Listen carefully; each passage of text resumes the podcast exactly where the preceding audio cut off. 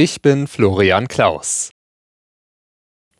Am Internationalen Frauentag haben Außenministerinnen und Minister aus mehr als 20 Staaten auf die Lage von Frauen in Afghanistan aufmerksam gemacht.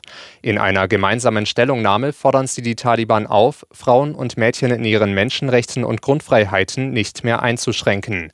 Afghanischen Frauen und Mädchen werde der Zugang zu Bildung, zu öffentlichen und politischen Räumen und zu Arbeit verwehrt, schreiben die Verfasser.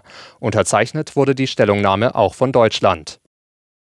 Der Schwerpunkt der Warnstreiks im öffentlichen Dienst hat heute vor allem auf den frauendominierten sozialen Berufen gelegen. In vielen Städten blieben kommunale Kindergärten und Krippen geschlossen. Teilweise wurde eine Notbetreuung angeboten. Bundesweit sollen sich 70.000 Beschäftigte an den Warnstreiks beteiligt haben, hieß es von der Gewerkschaft Verdi. Diverse Politiker warnen nach den Medienberichten um die Explosionen der Nord Stream Pipelines vor Spekulationen oder Schuldzuweisungen. NATO-Generalsekretär Stoltenberg mahnte beim Treffen der EU-Verteidigungsminister, das Ergebnis der Ermittlungen abzuwarten. Die Bundesanwaltschaft hatte nach eigenen Angaben im Januar ein verdächtiges Schiff durchsuchen lassen. Es bestehe der Verdacht, dass es zum Transport von Sprengsätzen verwendet worden sein könnte. Zum Auftakt der Internationalen Handwerksmesse in München hat Handwerkspräsident Dittrich vor zusätzlichen Belastungen der Wirtschaft gewarnt. Es brauche Entlastungen bei Steuern und Abgaben und vor allem bei der Bürokratie.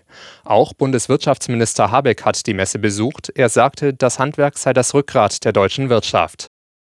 Auch wenn es angesichts der aktuellen Temperaturen schwer vorstellbar ist, dieser Winter war der zweitwärmste seit Beginn der Aufzeichnungen im Jahr 1979.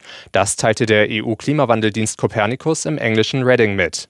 Laut dem Report lagen die Temperaturen in Osteuropa und in Teilen Nordosteuropas diesen Winter weit über dem Durchschnitt. In weiten Teilen West- und Südosteuropas und in Regionen Russlands war es deutlich trockener. Unterdurchschnittlich waren die Temperaturen auf der Iberischen Halbinsel. Dort wurde der wärmste Winter vor drei Jahren festgestellt. Zuvor hatte der Deutsche Wetterdienst mitgeteilt, dass Deutschland bereits zum zwölften Mal hintereinander einen zu warmen Winter erlebt hat. Die durchschnittliche Temperatur lag demnach in diesem Winter bei 2,9 Grad. Aus London Philipp Detlefs.